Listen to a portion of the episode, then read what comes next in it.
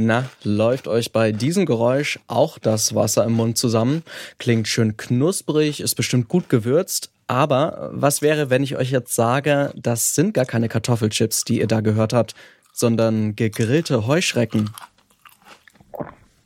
Insekten zu essen, das ist vor allem bei uns in Mitteleuropa bisher nicht so üblich. Trotzdem, auch bei uns werden Speisen mit Insekten immer häufiger angeboten. Gesundes Protein, weniger Umweltprobleme als bei anderer Viehzucht. Aber ist das Ganze wirklich so einfach? Und welche Hürden gibt es noch, bis wir alle Heuschrecken, Buffalo-Würmer und Käferleberwurst essen? Darum geht's heute bei uns. Ich bin Lars Feyen. Hi. Zurück zum Thema.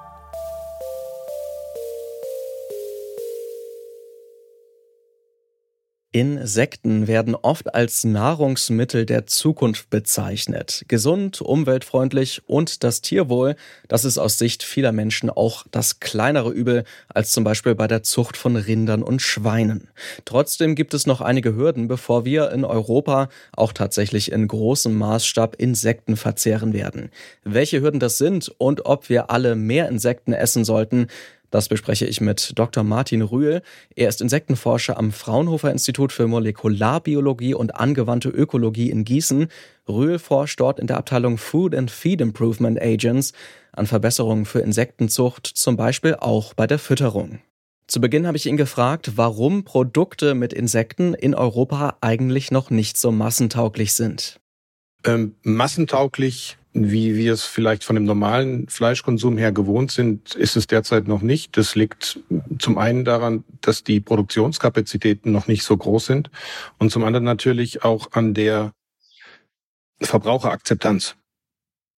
Und das wird sich, glaube ich, erst in der nächsten Zeit, in den nächsten Jahren zeigen, inwiefern der Verbraucher akzeptiert, auch hier neues tierisches Lebensmittel aufzunehmen. Und die Möglichkeit besteht. Die Frage ist, wie auch der Handel oder die, die, die Industrie, die Lebensmittelindustrie hier neue Produkte auf den Markt bringt, dann wären wir nämlich wieder bei einem nächsten Thema, was die äh, regulatorischen Maßnahmen angeht. Nicht jeder kann äh, derzeit äh, einfach Insekten in den Lebensmitteleinzelhandel bringen, jedenfalls nicht in Europa, sondern muss eine bestimmte Anmeldung durchführen und spricht dann von einem neuartigen Lebensmittel. Und das kann natürlich auch dauern. Da ist ja vor allen Dingen dann auch die Europäische Union, die zuständige Behörde für Lebensmittelsicherheit, gefragt. Wie ist denn die Entwicklung auf EU-Ebene? Also kann man dort erkennen, dass auf jeden Fall mehr Tierarten, Insektenarten zugelassen werden für die Lebensmittelnutzung? Ja, definitiv. Also wir haben mittlerweile vier Zulassungen beziehungsweise vier Insekten, die zugelassen sind. Derzeit sind noch weitere Insektenanträge bei der EFSA, also bei der Europäischen Behörde für Lebensmittelsicherheit, anhängig, die mit Sicherheit auch dieses nächstes Jahr beschieden werden. Ich hoffe positiv.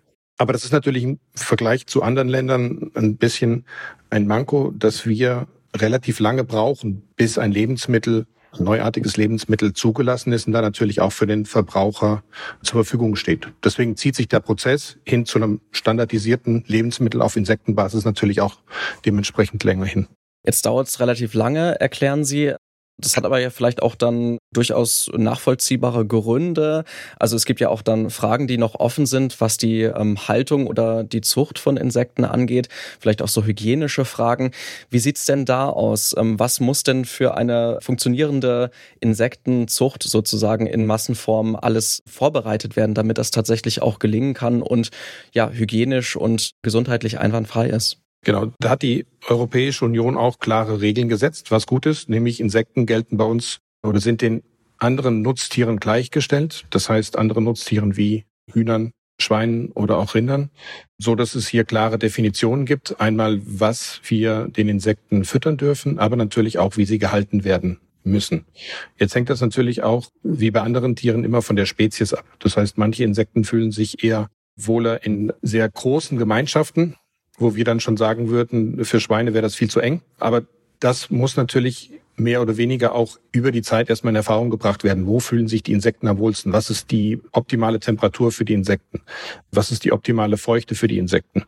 Da wollen natürlich auch die Züchter beziehungsweise die äh, Tierbetriebe hin, die die Insekten nach produzieren, weil nur wenn die Insekten sich wohlfühlen, haben sie natürlich auch ein entsprechendes Umfeld, um besser zu wachsen, besser zu gedeihen und mehr Biomasse zu produzieren. Das ist definitiv ein Punkt. Äh, die Weiterverarbeitung ist ein anderer Punkt, denn hier stellt sich die Frage, wie kann ich den Insekten am schonendsten für das Insekt, aber natürlich auch für die weitere Verarbeitung hin zu einem Lebensmittel äh, töten.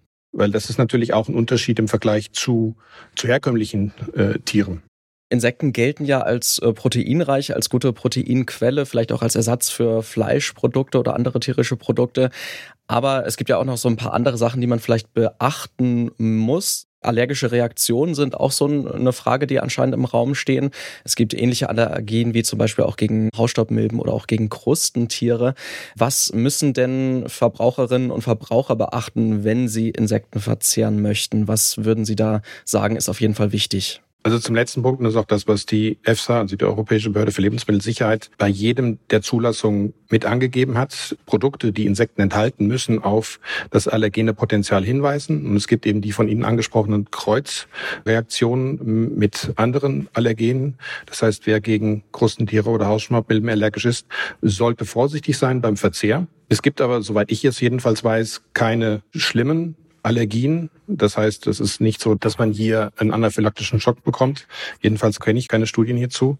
Aber es ist natürlich potenziell möglich, dadurch, dass es ein neuartiges Protein ist oder Proteine, die auch dann entsprechende Allergene verursachen können. Und da muss man einfach gucken und vorsichtig sein beim Konsum. Ähm, das heißt, man kann sie bedenkenlos essen, wenn man natürlich merkt, okay, ich krieg ähm, hier vielleicht ein bisschen eine dickere Lippen oder eine Reaktion im, im Rachenraum, im Mundraum, dann sollte man vorsichtig sein und da vielleicht von Abstand nehmen. Ich selber habe das nicht, das Problem, ich kann die Insekten essen. Ein zweiter Punkt oder den ersten Punkt, den Sie angesprochen haben, waren ja die Proteine.